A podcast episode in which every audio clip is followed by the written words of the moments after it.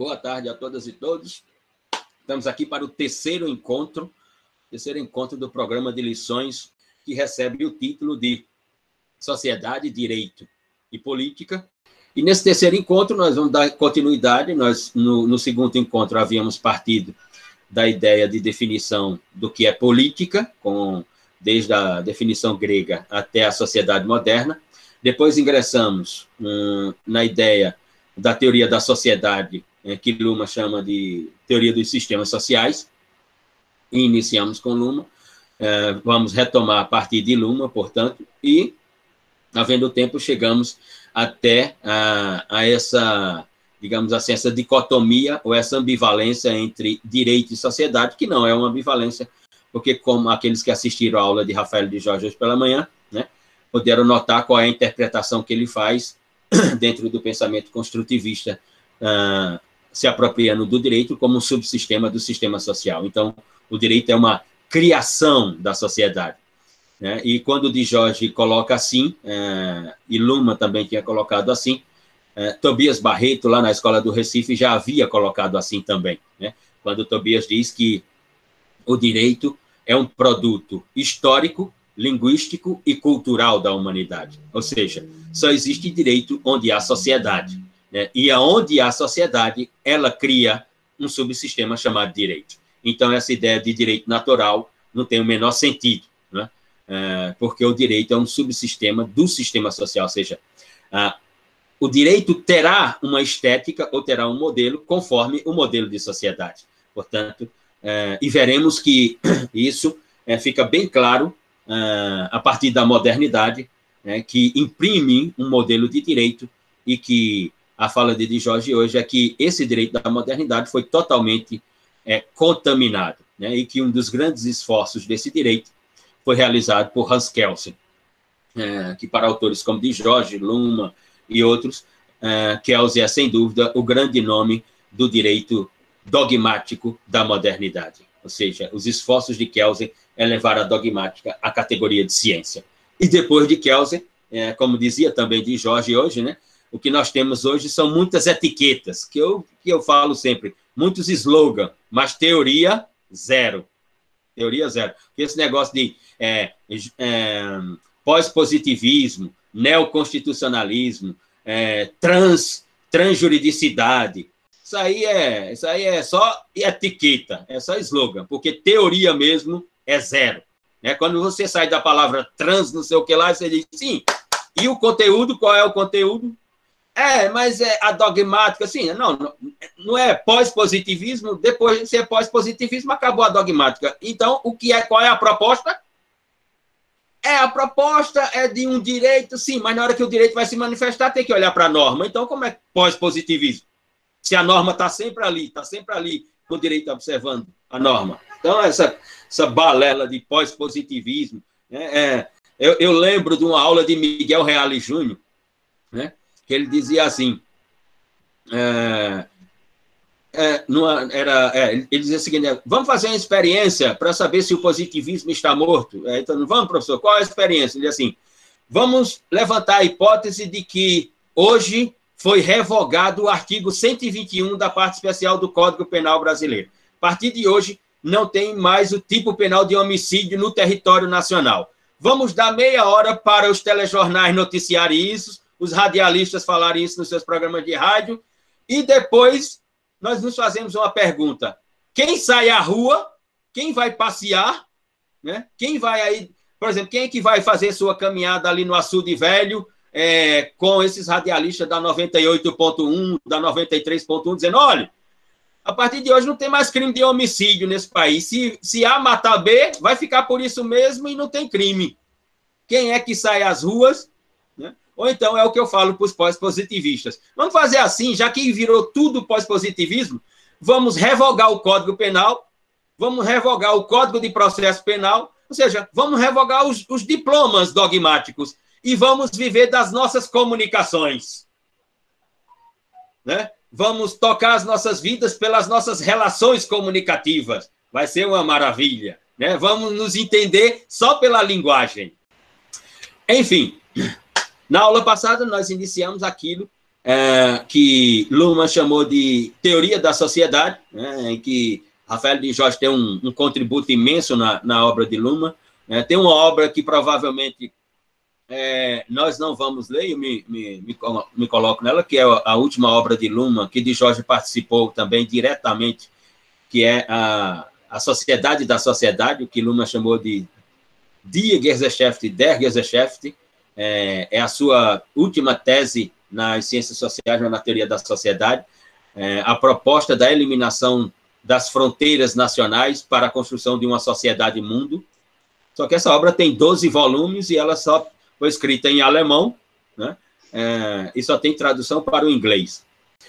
Falamos aqui, portanto, que a ideia de Luma é, é uma ideia voltada para uma interpretação do sentido da sociedade moderna, né? que para autores como Luma e de Jorge e outros o modelo da sociedade moderna ele é único, não existe precedente.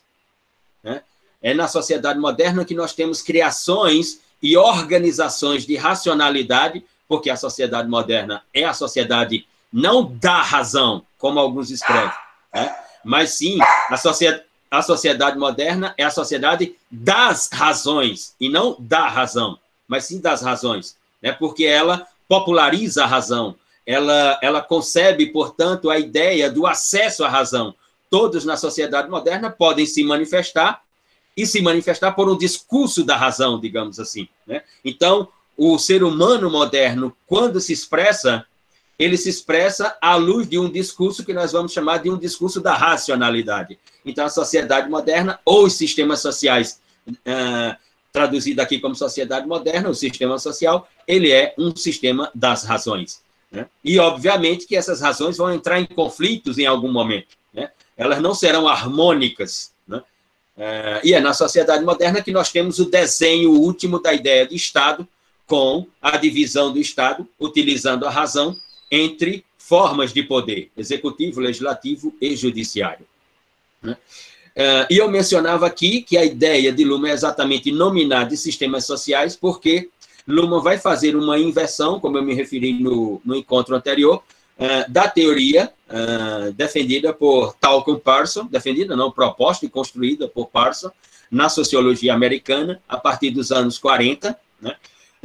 É um bacharel em direito, um advogado público é, da burocracia alemã, que consegue uma bolsa, é, e Luhmann é, consegue uma bolsa na Alemanha e vai para Harvard né, estudar sociologia com Parson.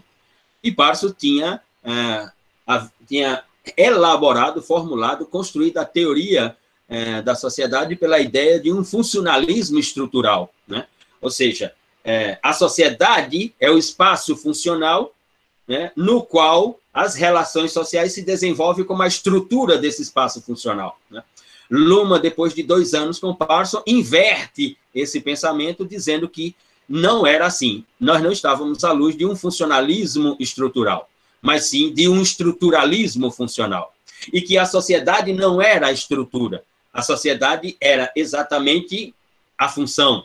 A estrutura é a comunicação, o processo comunicativo. Então, onde há um processo comunicativo, há uma formação da sociedade. Então, obviamente que a comunicação ela é a estrutura e a sociedade é o espaço no qual ela se funcionaliza, essa comunicação se funcionaliza. Como, como, como disse hoje pela manhã de Jorge, né, dizendo, o direito é apenas um sistema de linguagem.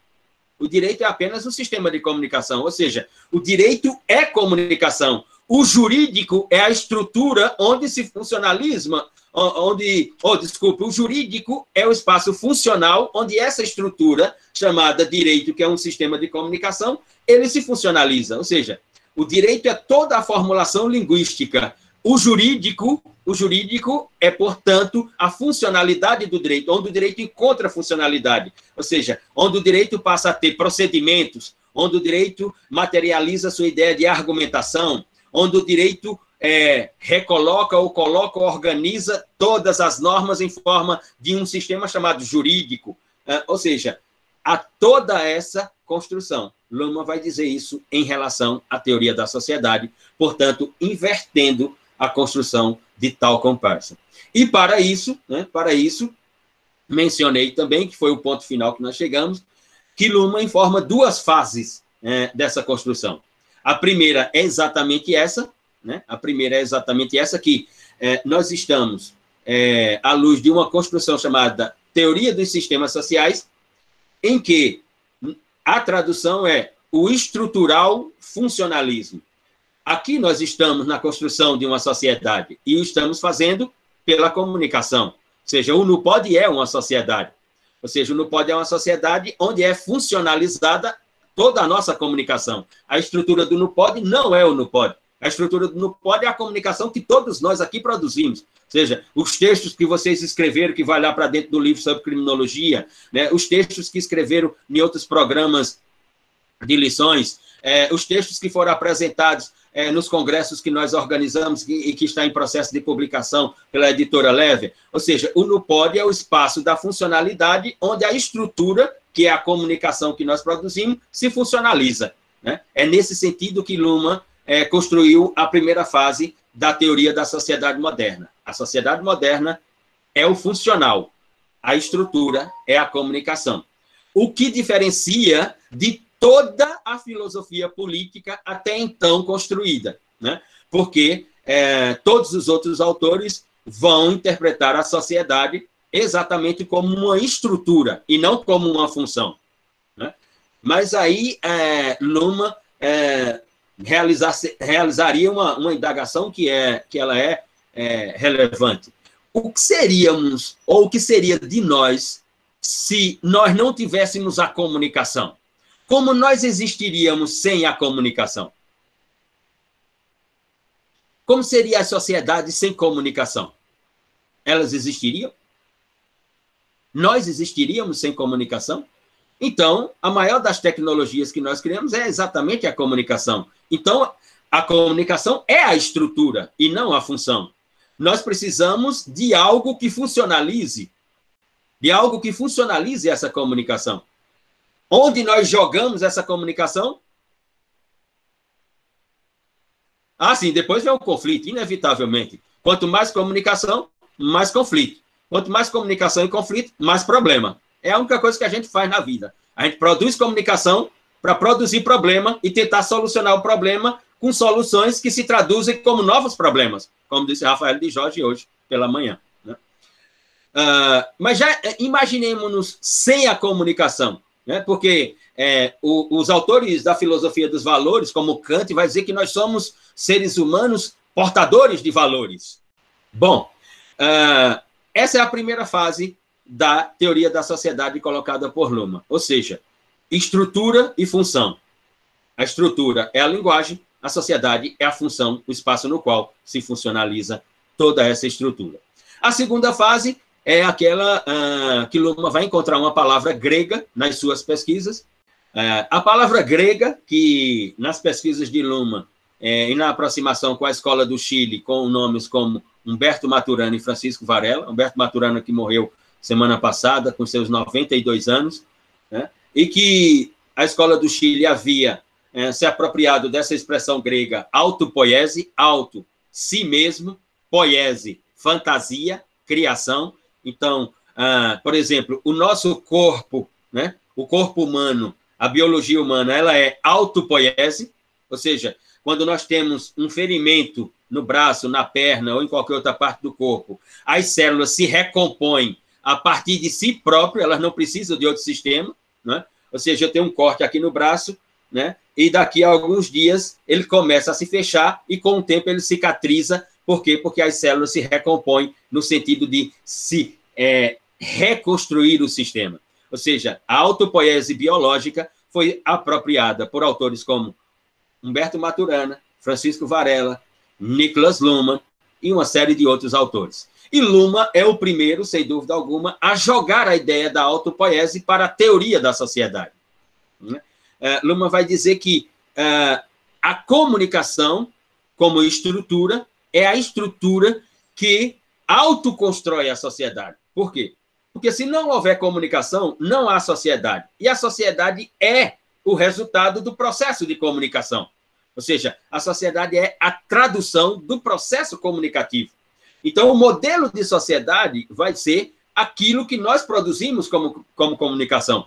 Por que, que a sociedade moderna é chamada de sociedade moderna?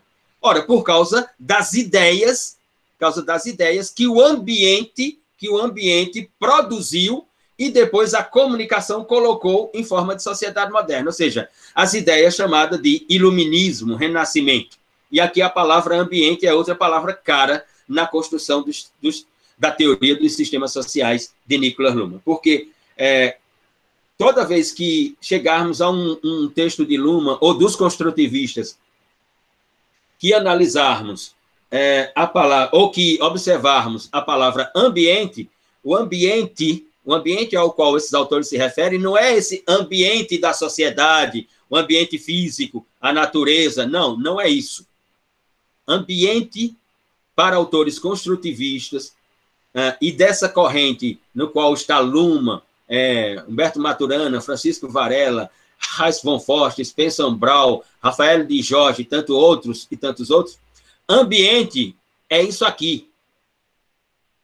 Ambiente é onde se formam as ideias. Ou seja, o ambiente são as ideias. Elas precisam se traduzir como comunicação. E aí, quando elas surgem como comunicação, aparece, portanto, a sociedade, o modelo de sociedade. Assim se deu na sociedade moderna. Ou seja, quando os liberais, os iluministas, é, os modernos, os dissidentes eclesiásticos, os burgueses, é, todos passaram a ter ideias que não eram as mesmas ideias da sociedade medieval eclesiástica europeia, eles estavam imaginando um outro modelo de sociedade. Essas ideias tiveram que ser traduzidas em comunicação. Quando elas apareceram como comunicação, surgiu a sociedade moderna e desapareceu a sociedade medieval eclesiástica europeia.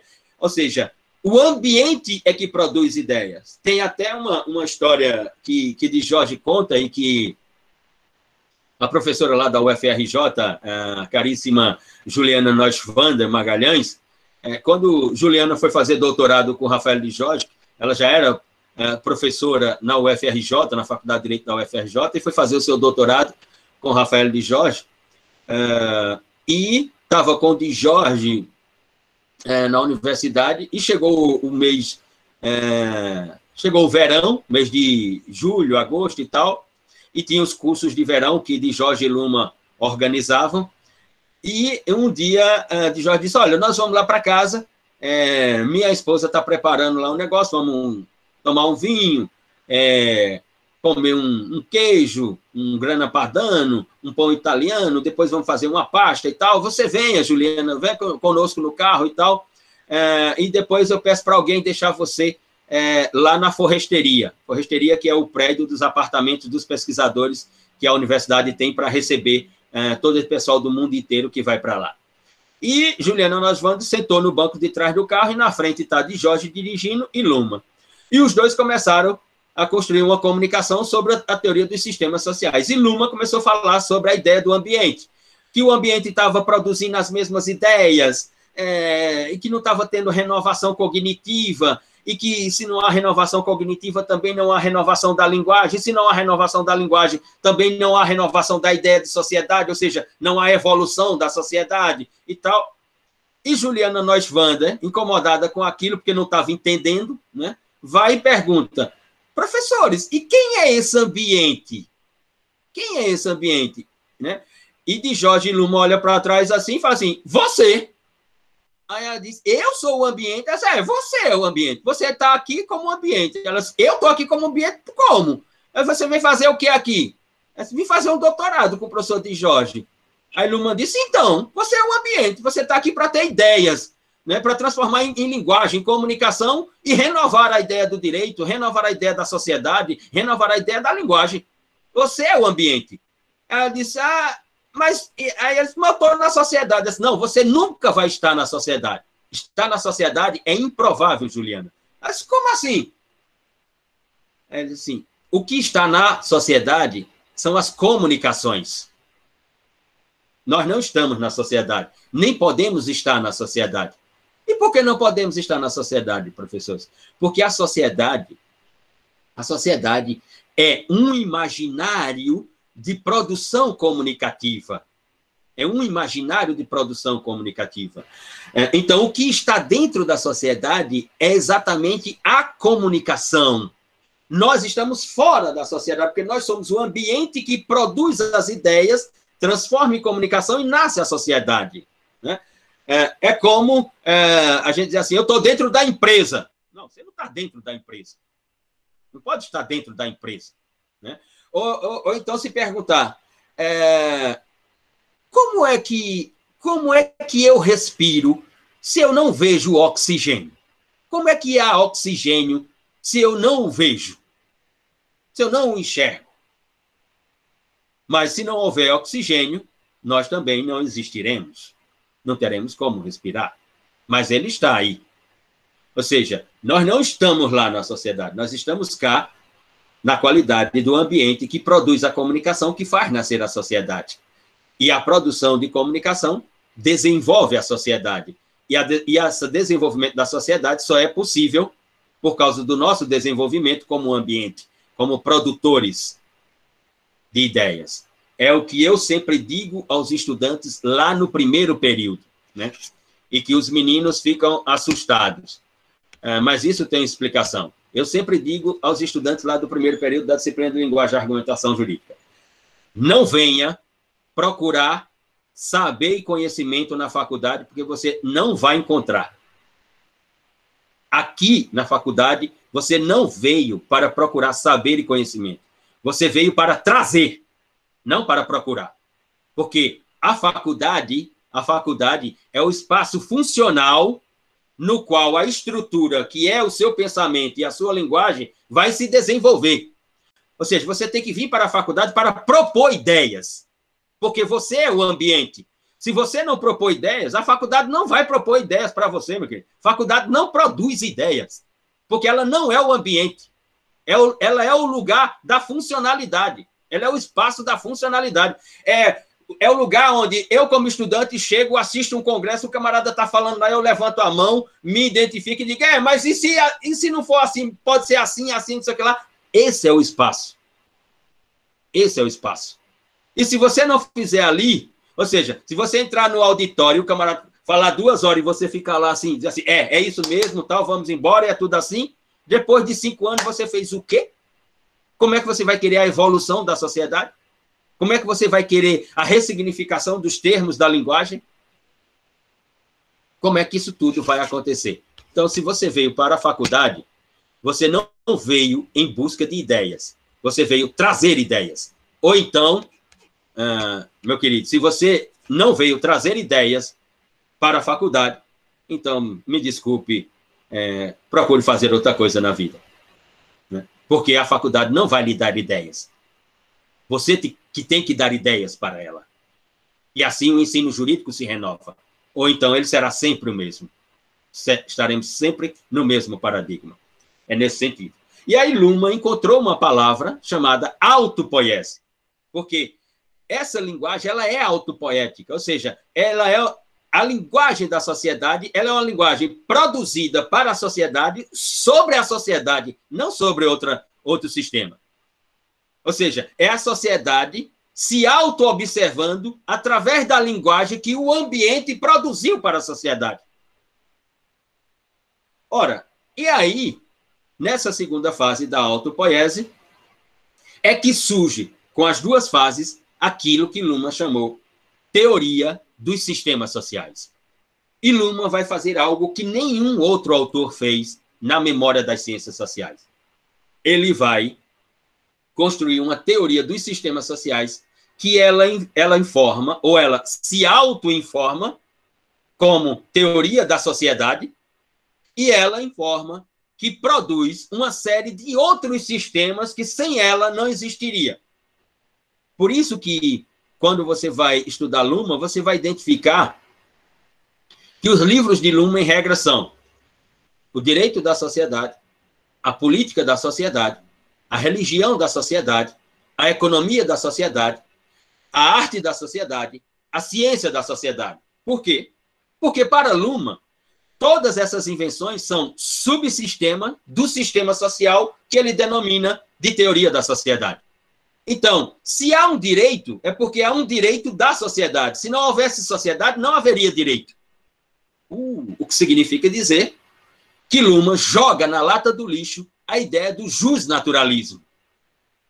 Do justnaturalismo grego, do justnaturalismo é, teológico judaico-cristão e do justnaturalismo racionalista de Hugo Grossi, por exemplo. Ou seja, para Luma, essa ideia de justnaturalismo não tem sentido, porque não há direito antes da sociedade, porque o direito é um subsistema do sistema social.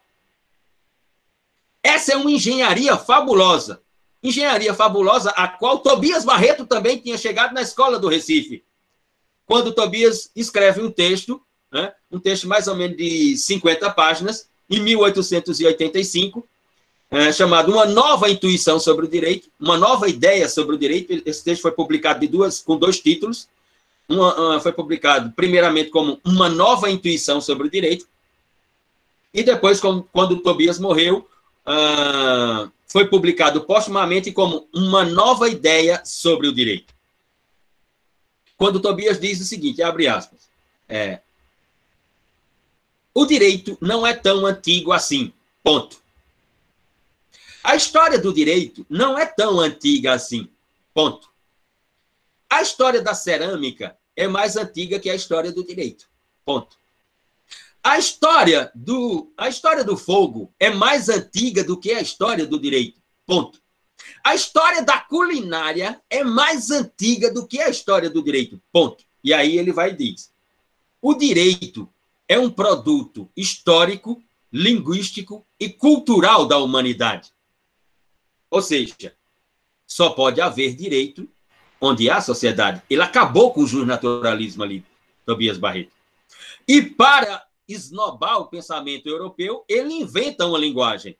Porque, como era professor de latim desde os 15 anos, né, aí ele vai esnobar. E aí, com a língua latina, ele vai e diz: Serpenise, serpet, comederet, non fit drago. O que, é que quer dizer?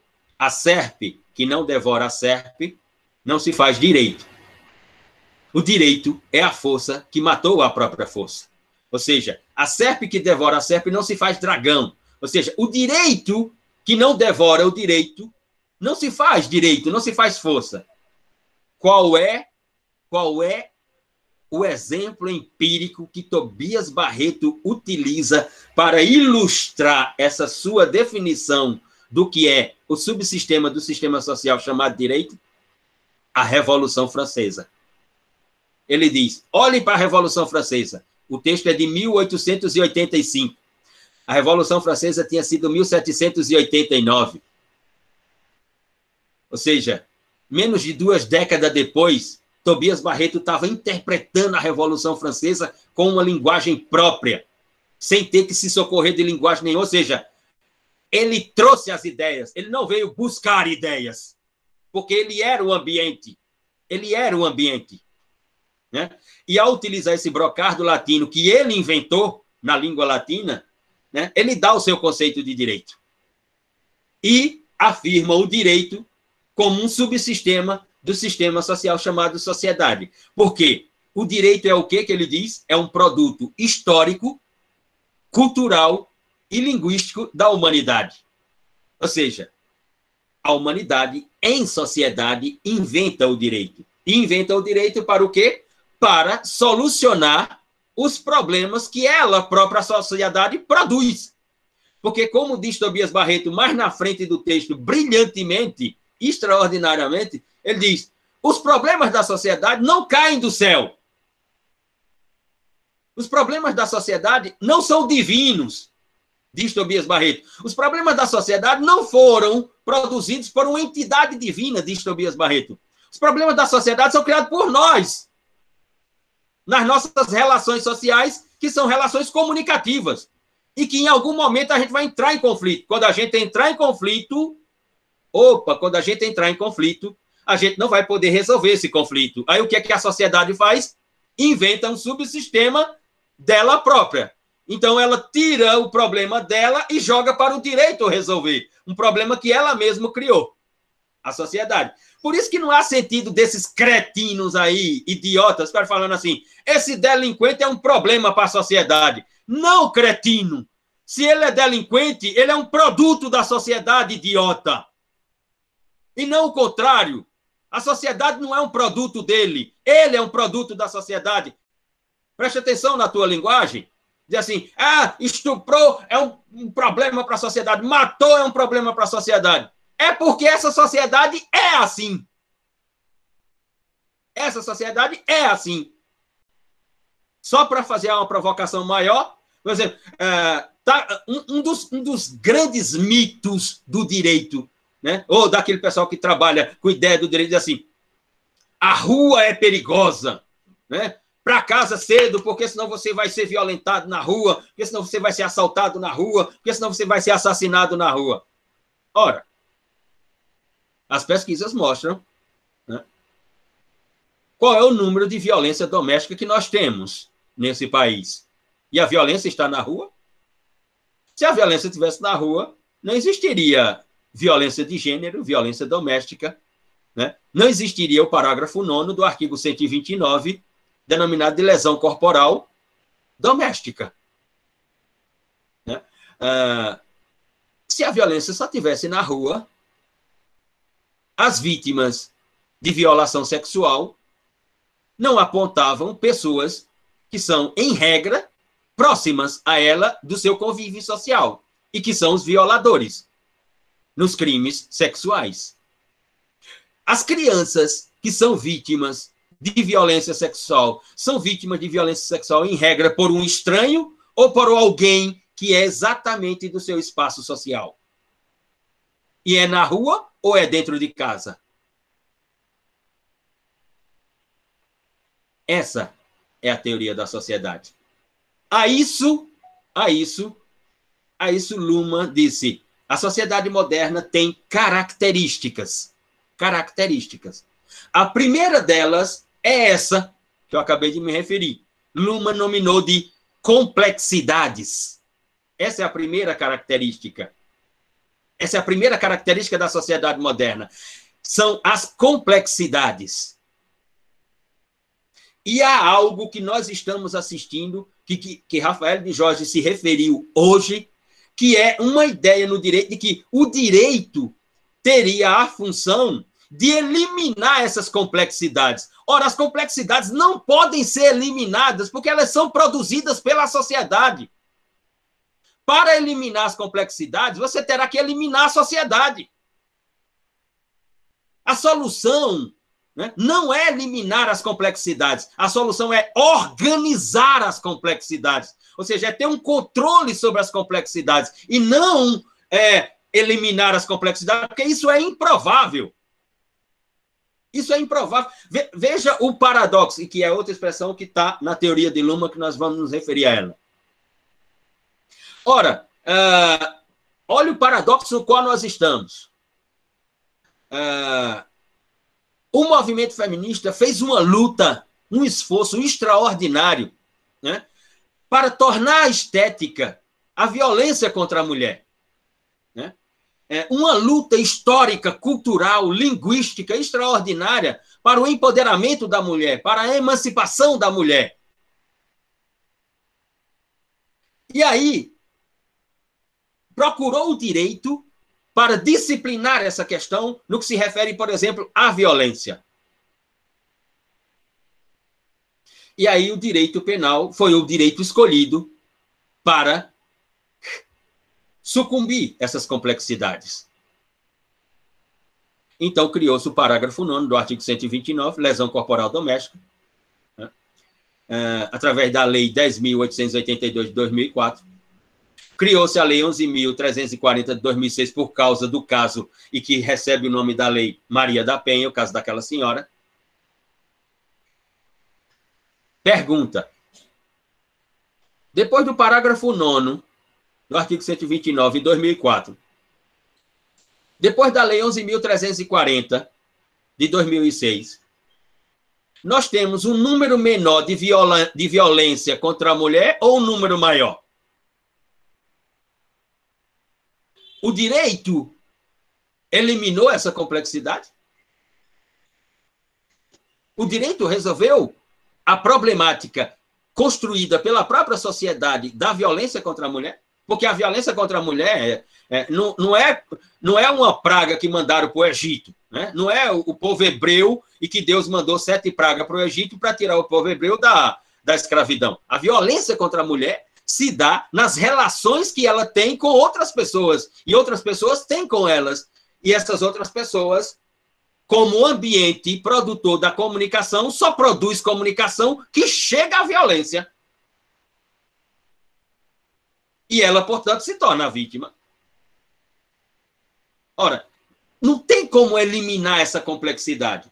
Ou seja, então é papel nosso né, construirmos cognição alternativas né, a essas, porque essas já se mostraram que não resolvem as problemáticas, de como é organizar essa complexidade. Para Luma, o primeiro, o primeiro, uh, a primeira característica da sociedade moderna é exatamente as complexidades. Por isso que lá em 1984, quando ele publica o Social System em Teoria, Teoria dos Sistemas Sociais, ele faz uma afirmação que ela é irreparável. Diz Luma, toda e qualquer investigação científica só poderá se dar tendo como ponto de partida a observação das complexidades. Ou seja, tudo, tudo, em termos de produção científica, em termos de organização da linguagem filosófica, ou de uma filosofia da linguagem, tem que partir da observação das complexidades. Seja, eu não posso ignorar as complexidades. E eu tenho que observá-las nitidamente. E qual é, né, qual é as, quais são as implicações que essas complexidades provocam no sistema social? É nesse sentido. Agora, dizer assim, vamos eliminar as complexidades. Né? Por exemplo, uma, uma forma de eliminar a complexidade nesse país é, que não tem sentido e não dá resultado. Que é os casos de racismo estrutural que aparecem no, nas relações sociais nesse país né? e que no direito nós ficamos tratando como injúria racial. Não é injúria racial, isso aqui é injúria, não é racismo, é injúria racial. Vamos, continuamos tratando assim. Até uma hora que vai eclodir. Pá! E aí, quando eclodir, quero ver como vamos organizar essa ideia. Então, a complexidade é um elemento preponderante nas características da sociedade moderna. Outro elemento Outro elemento é o que Luma chamou de. Difer... Ah, diga. Quem é? Ah, Bruno. É Bruno, professor. Só a situação tá ruim, né, pra gente. Porque, ó, se por um lado o positivismo ele é o responsável, por assim dizer, de inibir o que a gente, os impulsos mais primitivos, uhum. por assim dizer, por outro lado ele não se mostra satisfatório fazendo claro. isso. Uhum. Sim. Né? Sim. Porque, pegando os exemplos que foram citados hoje, né? Se a gente, por algum acaso, cancela o 121, hum. então a gente tem um receio de, de extremo e, e, bem fundamentado de viver, inclusive. Exato, exato. Porque, né? Uhum. E aí, por outro lado, a gente normatiza, a gente positiva crimes, como a, a questão da, da Maria da Penha, e a gente não vê o resultado efetivo. Exato. Uhum. É, é o que de Jorge, é, outro dia. De é, Jorge, é um paradoxo. É, é, exatamente. Porque é, quanto, quanto mais espaço de licitude, isso é um texto de Jorge, quanto mais espaço de licitude você cria, mais espaço de ilicitude surgem. Quanto mais dogmática no sistema, mais relações sociais que contrariam a dogmática. Obviamente que esse foi o ponto crucial né, do esgotamento de um sistema positivista como o de Kelsen. Mas não quer dizer que o sistema de Kelsen estava equivocado. É que as relações sociais da sociedade moderna levaram à sucumbência do sistema de Kelsen. Mas não que Kelsen tenha provocado o nazismo, tenha provocado não sei o quê. Né? São os idiotas. Seja, a crítica que tem que ser feita a Kelsen é uma crítica de que o modelo do seu sistema chegou ao limite. E Kelsen depois morreu. Essa é a ideia. Ah, exatamente por causa da própria sociedade que coloca né, em dificuldades de operacionalidade os subsistemas que ela mesma cria. Que é, era a, a, a fala de Jorge hoje, é, o conflito, pare, é, o conflito padece o direito, mas só com, como recebe uma qualificação e linguagem jurídica. Sim, sim, só quando recebe a, a linguagem, a qualificação de linguagem de natureza jurídica. Dizia de, de Jorge hoje, é, que foi uma, alguém, uma das meninas da, das turmas, que fez a pergunta sobre as lacunas. É, professor, utiliza, é, o juiz decide utilizando a lacuna da lei, e ele dizia assim: não, a lei não tem lacuna. A lei não tem lacuna. É, essa ideia de lacuna não há sentido. É, é, é, e, e de Jorge cunhou uma frase lá que assim: é, lacuna tem no pensamento das lacunas. Né? O pensamento das lacunas, que diz que, ela, que existe lacunas, é que tem uma série de lacunas nesse pensamento. Né? Porque é, qual era o sentido? Já já eu respondo. É, uh, Tamires escreveu aqui, eu vou ler e, e respondo. Veja, é, porque qual é o sentido? O intérprete dizia assim: ah, eu vou decidir assim porque a lei tem uma lacuna. Não, você não está decidindo assim porque a lei tem uma lacuna, como disse Jorge. Você está decidindo assim porque a sua capacidade de observação sobre o sentido da norma, não da norma, você observa a norma. O que você não observa é o sentido da norma. Isso você não consegue observar. Você só observa a norma, que é aquilo que Luma, lá na teoria da argumentação jurídica, no capítulo 8 do seu livro, é, O Direito da Sociedade de 1994, ele vai dizer assim: não basta observar a norma, é preciso observar o lado intrínseco da norma. Saber o que é que a intricidade da norma diz. Porque ler a norma até uma criança de alfabetizada com 5, 6 anos, se você der o artigo 155 para ela ler, ela lê. Ela vai dizer subtrair, vírgula, para si ou para outro, vírgula, coisa alheia com, com valor econômico, dois pontos. Ela vai saber ler isso. Mas o que quer dizer isso? O que quer dizer isso? O que é que tem no lado intrínseco da norma? quando o Luhmann fala sobre o lado intrínseco da norma, é aquilo, por exemplo, que ao ler o artigo 155, Klaus Roxin enxergou que haveria condutas, haveria condutas, né, que elas se traduziriam como insignificante à luz da letra da literalidade da norma. E aí ele chamou o princípio da insignificância no direito penal, no crime de furto privilegiado. Isso é o lado intrínseco da norma.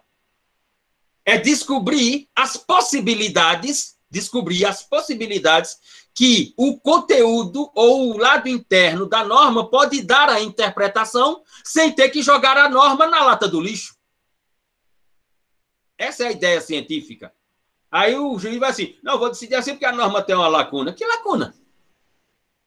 Lacuna tem o teu pensamento sobre lacuna, disse de Jorge hoje pela manhã. Porque, é, peguemos então, já que tem lacuna, então vamos lá. Né? Por que, por que é que só tem lacuna nas normas jurídicas? Um ordenamento jurídico aí que tem dois mil anos, o novo evangelho, de Tiago, de João, de André e assim por diante. Não tem uma lacuna naquelas normas? Há dois mil anos ninguém enxerga uma lacuna naquelas normas. Aí nas normas jurídicas está assim, de lacunas. Quer dizer, quando Deus manda Moisés descer o monte com aquele monte de tábulas, né? E que tem lá assim: não matarás. E aí tem um, uma morte entre os judeus. Vai surgir uma lacuna naquela norma? Quando Deus diz, quando Deus diz, não furtarás, e tem um furto entre os judeus, vai enxergar uma lacuna naquela norma? Quando Deus diz, não cobiçarás a mulher do próximo. E algum judeu vai e cobiça, é porque ele encontrou alguma lacuna na norma?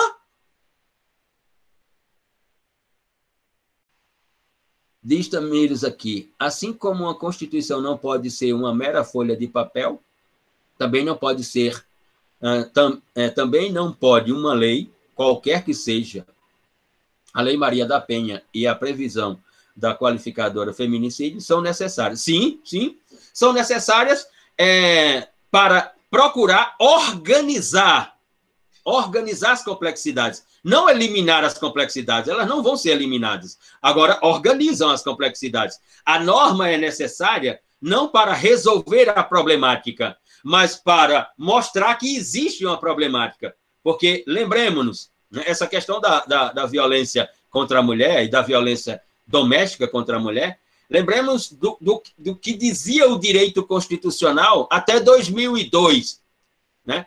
quando Miguel Reale faz a reforma do Código Civil no Brasil. Seja, o lar era um casulo inviolável. O Estado não poderia adentrar ao lar né, para com a ideia de política de resolução de conflitos. Tanto que a lei do parágrafo 9 é, do artigo 129 ela só aparece em 2004. Né? Só depois da reforma do Código Civil, porque depois da reforma por Miguel Real do Código Civil, né, ficou claro de que o lar tinha que ser aberto para nós tomarmos conhecimento das complexidades que existentes no lar e procurar organizá-las e não eliminá-las, porque o direito não tem estrutura para eliminar as complexidades. O direito só tem estrutura, no máximo, para organizá-las, mas não para eliminá-las. Professor, então eu posso entender que, que o positivismo, o positivar na lei, é, é, mais uma criação de linguagem do que, de fato, uma resolução das problemáticas. Mas é claro, é o direito positivo é uma ilusão necessária.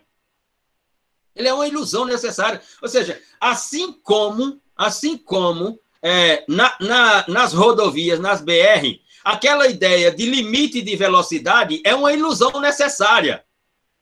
Entendeu? Quando você está dirigindo ali, que tem uma placa dizendo assim, ei, a velocidade é 80 por hora. Aquilo é uma ilusão necessária. Que é para eu não, não, não meter o pé no acelerador e não perder o controle do carro a qualquer momento e definir, como diz o poeta. Mas ela vai, aquela placa vai me impedir? Não, não vai. Agora, ela é uma ilusão funcional necessária. O positivismo foi um esforço extraordinário de Kelsen né, para procurar civilizar o humano. Porque nós somos selvagens. O positivismo era, era uma pedagogia normativa de tentativa de civilidade nossa, dizer assim, olha, ei, olhe para a norma, vai querer matar fulano de tal? Não, pense, olha aqui o que, é que diz a norma, é, olhe, sabe, não mate e tal. Mas é assim, é por isso que os autores de direito penal dizem assim: ah, o artigo 121 é uma norma proibitiva. Não, o artigo 121 não é uma norma proibitiva. O artigo 121 não proíbe Luciano de matar ninguém. Então, Bruno, o, pra, João vai falar. Então, Bruno, é, o positivismo, como, como diz os construtivistas, os esforços de Kelsen foram extraordinários porque ele criou uma, um, um sistema de ilusão funcional. Kelsen não criou o positivismo para resolver os problemas da sociedade. Ele sabia que isso é improvável. Ele criou para tentar frear a gente. Entendeu? Para tentar frear a nossa selvageria. E o positivismo, até certo ponto, conseguiu realizar essa função. Depois descambou, não é mais. João? Professor, é, nesse, nesse mesmo sentido, é, é, é muito engraçado porque no mundo físico as normas têm um efeito. Você comete uma ação que a norma fala não pode, e você pode ser preso, pode ser apenado. Quando crianças pode tomar um tapa dos seus pais. No mundo virtual, não. Uhum. É, como que teria que ser feito um. Como deveria ser estruturada um conjunto de normas para evitar determinados comportamentos no, no mundo virtual? Por exemplo, o roubo de dados, como acontece toda quarta-feira aqui no Brasil. Como que, como que o legislador tem que estruturar? Porque é ineficaz você falar, você não pode compartilhar arquivos de terceiros. Eu compartilho e não acontece nada. É, porque é muito mais difícil de se rastrear, e às vezes é impossível de se rastrear. É, e também tem a coisa do local e tudo mais. Como que o legislador tem que pensar um, um, um pacote de normas para um mundo em que é muito mais difícil ele reprimir aquele que violar a norma. Uhum.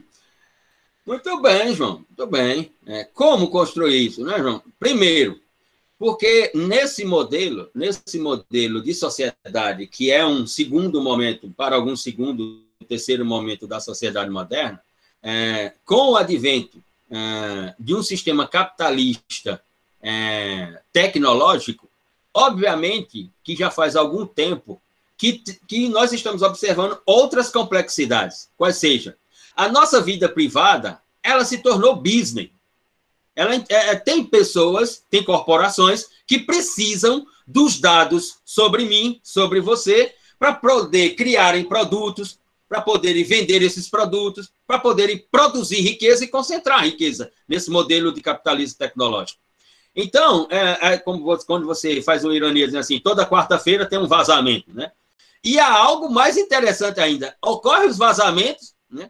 tem investigação, é, os crackers são presos, mas ninguém fala qual é a base de dados e quem é o responsável, o gestor responsável pela base de dados. Não aparece um para abrir a boca para dizer. Ora, por quê? Porque a complexidade que envolve isso é exatamente essa. Veja, para nós participarmos desse mundo, dessa sociedade, né, para participar, não lá dentro da sociedade, nós não vamos estar dentro dessa sociedade digital, né? É, participarmos dessa sociedade né, é termos isso aqui, né, um pacote de dados, né, para ficarmos aqui o dia inteiro, para cima e para baixo, com o dedo no talk screen. Né? Ora, porque nesse, nesse modelo de sociedade, né, a, a estrutura que está aí e as funções que estão sendo desenvolvidas é exatamente para que isso aconteça. Ora, você, você é, é ingênuo demais, como, como escreveu essa semana, semana, semana passada, é, escreveu Márcio Pockman aí da, da Unicamp, né? É, é, é ingênuo demais você querer acreditar, né? Que se vai criar um banco de dados para se manter em sigilo. Qual é o sentido disso? Quer dizer, ou seja, uma corporação privada ou o Estado vai pegar bilhões de dados para ficar só com ele, assim, escondido, em sigilo, para ninguém saber. Quer dizer, o Facebook vai ter ali bilhões de usuários, né? É, e, e, o engraçado nosso é que a gente vai assim, não, eu tenho, é, eu tenho um Facebook, meu Facebook. Tu não tem porra de Facebook, não, ô cretino. Tu tem um perfil lá, e para tu fazer o perfil, tu tem que deixar todos os teus dados. Que aquele boy a qualquer momento vai vender. Entendeu? Para uma grande corporação para ela encher a, tu, a, a, tua vida digital de produtos para tu comprar, eu comprar, tu comprar, nós comprar. Né? Ah, eu tenho eu tenho Instagram. Não, tu não tem Instagram, não. tu não tem. Nós temos um perfil no Instagram. Se o Instagram quiser ir lá e fechar, acabou a história, ponto. Acabou, mané. Entendeu? Ah, eu, eu, o não pode tem o YouTube. Não pode ter um, um canal no YouTube. Se o YouTube chegar lá e pá, não pode, acabou e ponto final. Ora, né? E aí vai se fazer esses mega bancos de dados com o meu CPF, né? a minha biometria, é o meu endereço, o meu número de celular, é, o, com tudo isso, com tudo que eu tenho, para eles terem lá é, em sigilo preservado. Ora, como disse Márcio Pokémon, acreditar nisso é ser realmente é, o último dos iluministas nessa história. Não tem alternativa. Ora, o modelo dessa sociedade é esse, João. Não há direito que venha para minimizar essas complexidades. Por quê? Porque o, capitalismo tecnológico ele precisa de todos esses dados né, para ele ser capitalismo. Porque aí começará o quê? Oferta e, e procura, que é a lei do capitalismo. Ora, se eu sou gestor de uma base de dados que tem 500 milhões de dados de pessoas, a qualquer momento vai chegar uma oferta da venda disso aí. A qualquer momento, meu querido. Ou essa base de dados já foi inventada, no fundo, exatamente esperando esse momento chegar. O primeiro momento, não, ah, não, porque aqui nós vamos prestar um serviço, né? nós somos uma rede social, então você vai interagir, né? vai ampliar o seu network, vai não sei o que lá, vai bababá. Sim, mas todos os seus dados ficam comigo. E o que eu vou fazer? Ah, não, mas tem uma norma que diz que há uma responsabilidade, assim. Qual é o poder normativo dessa lei? Veja, qual é o poder normativo em termos de coercitibilidade da LGPD? Meu, e outra coisa engraçada é, a gente não pensa no longo prazo. Quem está falando disso hoje não pensa no longo prazo. Então, você pega a Microsoft, por exemplo, que consegue oferecer uma gama de serviços que vai da primeira infância até os mais idosos. Sim. Ela pode muito bem, em determinado momento, fazer um lobby, derrubar as leis que não permitem que ela utilize Sim. esses dados e começar a utilizar. Sim. A LGPD não proíbe você armazenar esses dados. Uhum. O, o, o, o, o artigo, o artigo de Márcio Poca na semana passada é, é uma denúncia né, no presente, mas para o futuro. Porque esses dados, esses dados estão ficando em mãos de corporações estrangeiras. O Estado brasileiro não vai ter força alguma sobre isso. Mesmo porque o próprio Estado brasileiro, para armazenar os dados, está contratando as organizações, as corporações estrangeiras. Exatamente, exatamente. Outro dia uma matéria sobre isso. Ou seja, mais algumas décadas e e- essa belezinha do direito aí chamada soberania não vai significar nada. Absolutamente nada. Porque todos os nossos dados estarão lá fora, na, na mão de corporações, que o Estado brasileiro não terá poder sobre elas, porque os dados que o Estado brasileiro terá estará também, estarão também com elas. Como disse Márcio Pockman. Então, essa é a lógica. A lógica desse mundo digital e desse capitalismo tecnológico é essa. O direito aí, João, é puramente simbólico. Puramente simbólico. É só para dizer que o direito está presente. A LGPD, ela, ela tem duas funções. Construir esse simbolismo, construir esse simbolismo, né? E fazer com que alguns espertos ganhem direi, dinheiro vendendo ilusão. Essas são as duas funções que ela tem. As duas funções. Só são essas. LGPD é engraçado. Formular contrato de LGPD, a empresa júnior lá da Unesp formula esse tipo de contrato. É, é- é- chega a ser engraçado. Assim, você lê LGPD, você fala, não, você tem que tomar cuidado como você vai armazenar, como não vai. O que, que impede o cara de armazenar aquilo no HD? É aquele HD ser roubado. Uhum. E esses dados serem utilizados para fazer coisas ruins, por exemplo. Outro dia me ligaram falando que tinham sequestrado meu filho, porque possivelmente eu nem tenho filho, mas meu telefone vazou em algum lugar e me ligaram. Eu falei, pô, eu tenho filho, bom saber que eu tenho, qual é o nome dele? Que não existe LGPD. Como é que você vai penalizar um banco de dados que você nem sabe que banco que é? Eu não faço a mínima ideia de que banco conseguiram esse número. Voltemos. Bom, para a Luma, é, essa sociedade tem três características inequívocas. A primeira é a complexidade e que ela é, ela é não, não há não há probabilidade de se eliminar essa complexidade. Por quê? Porque as relações sociais comunicativas estarão sempre produzindo complexidades. Assim, isso é possível, vai dizer ele, organizar essas complexidades, mas não eliminá-las. A segunda característica dessa sociedade é de que ela tem em si uma concepção que Luma chamou de diferenciação funcional. Ou seja, essa sociedade, ela inventa, ela cria subsistemas dela própria, para esses subsistemas poderem se apropriar dos problemas que ela cria. Então, para Luma, são subsistemas dessa sociedade, ou subsistemas sociais, o direito, a economia.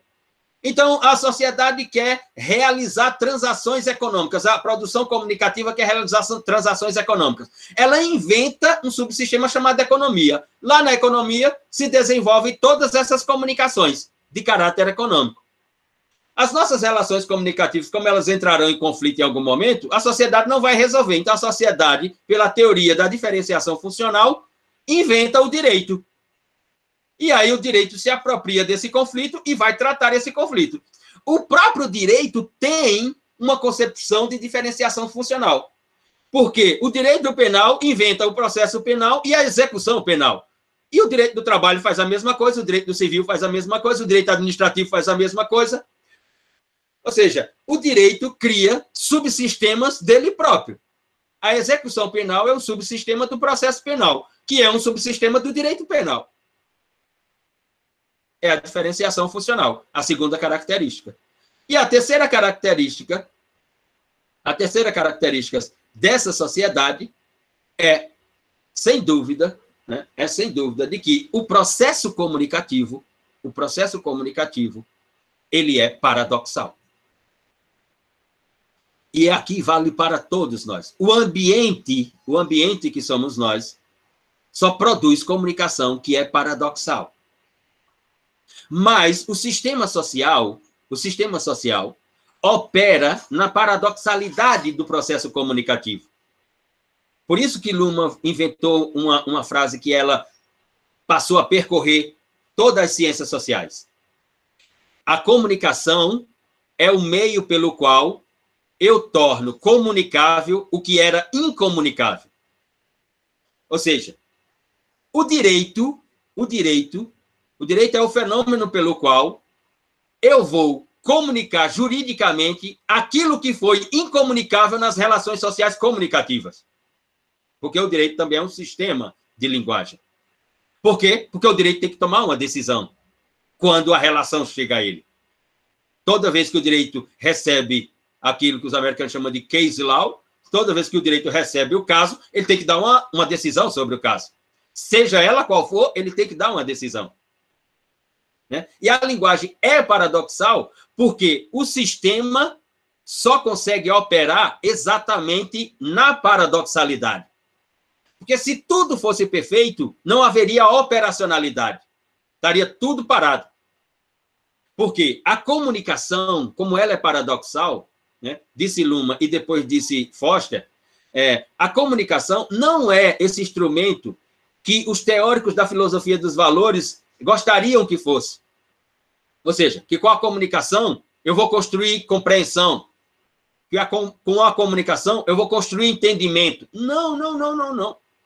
Com a comunicação eu vou construir mais comunicação. Quanto mais comunicação, maior a possibilidade do conflito. Quanto mais conflito, virá mais comunicação, que pode se traduzir com mais conflito. E assim se caminha. Ou seja, assim o sistema opera. Ele opera no paradoxo. O sistema opera sem saber qual vai ser a decisão que ele vai tomar. Quando o caso chega, não vem essa ideia de que, não, o direito sabe qual é a decisão que vai tomar. Sabe não. O direito vai se socorrer da sua memória para saber se aquele caso se adequa numa decisão já tomada lá no passado. E aí o direito, o que, o que é que os advogados fazem, o que é que os juízes fazem?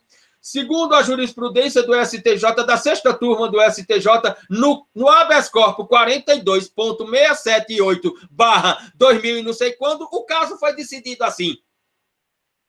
Porque o direito tem que ir à sua memória para poder dar uma decisão, porque ele não tem a decisão porque a questão é paradoxal. O sistema opera no paradoxo. Nós vivemos no paradoxo. Porque para Luma não não há diálogo. Como é que pode haver diálogo se quando eu falo, eu falo com a minha memória? Quando você escuta, você escuta com a sua.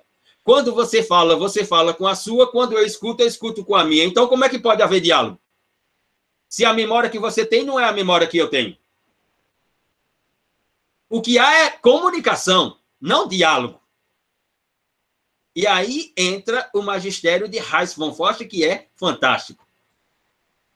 No debate com Luma. Se é assim, Luma, vai dizer Reis von Forst. Então a, a comunicação ela só tem uma função. E aí Luma diz: qual é? Luma pergunta: qual é então? Ele diz assim: com a comunicação, ou eu produzo proximidade com o outro, ou eu produzo distanciamento com o outro. Só isso. Mas entendimento, compreensão sobre o que eu estou falando, sobre o que você está falando, sobre o que Bruno está falando, sobre o que Anderson falou, sobre o que Tamires falou, sobre o que outros falaram aqui, compreensão sobre isso, não. Não é essa, não é essa a ideia e não é esse o resultado. É que com toda essa com toda essa produção comunicativa que nós temos aqui, o que é que acontece?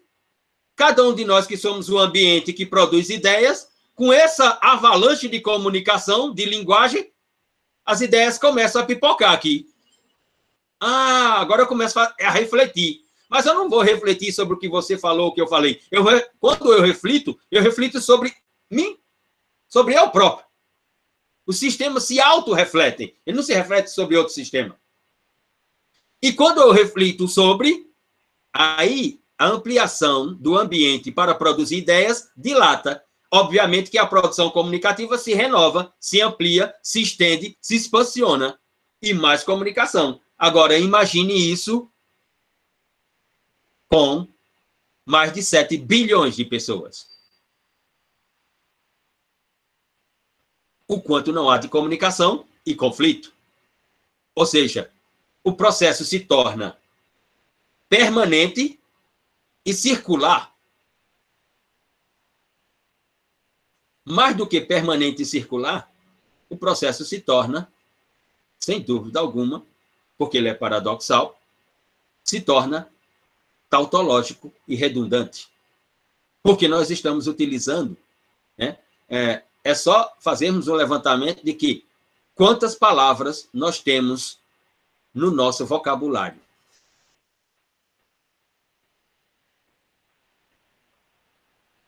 Quando eu escrevo os textos, quantas palavras que não estavam em outros textos que eu já escrevi estão naquele texto? Uma maioria ou uma minoria de palavras?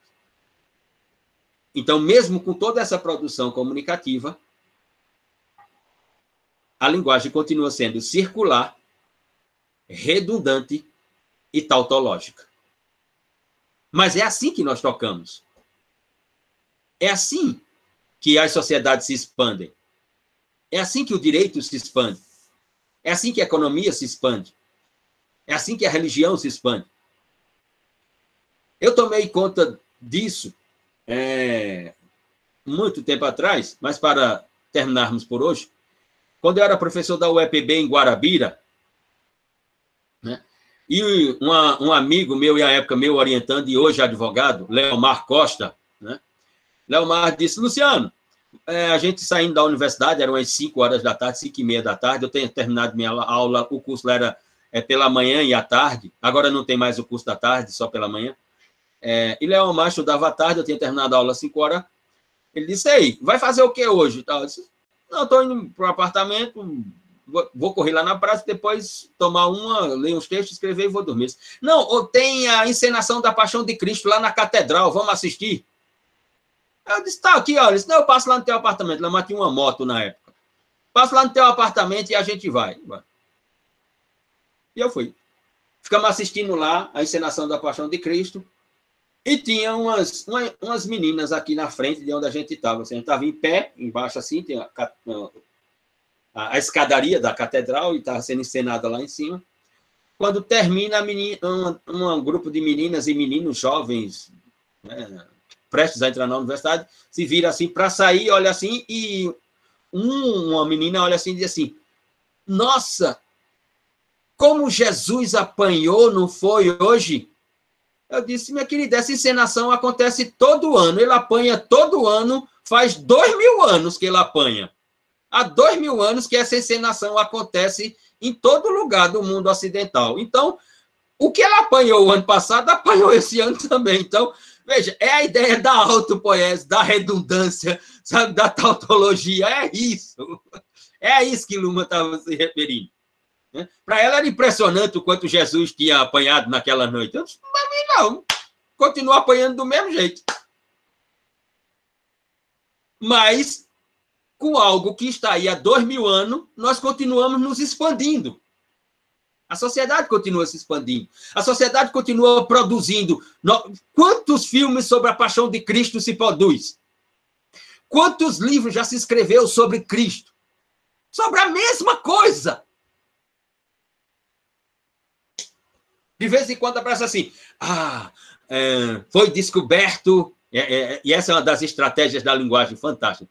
Foram descobertas es, é, escritos é, apócrifos da igreja, né? E tal, não sei o que lá, que agora aí se renova, que não é renovação, o discurso, o sentido. Ah, teve uma, tem uma nova passagem que nunca foi é, mencionada. Nova passagem não pode ter, porque tudo que aconteceu, aconteceu dois mil anos atrás. Então, novo não pode ser. Algo que aconteceu dois mil anos atrás não pode ser novo. Porque se algo que aconteceu há dois mil anos atrás, ou dois mil anos atrás, é novo, então, meu querido, eu sou novinho. Eu sou novinho, novinho. Eu sou novinho. Não tem condição um negócio desse. Né? Então, são essas as três características uh, que Luma coloca. Próximo encontro, nós trataremos, portanto, mais profundamente sobre complexidade, sobre concepção trifásica da teoria de Luma e sobre comunicação e linguagem à luz da epistemologia, digamos assim, como colocou Luma em vários dos seus escritos.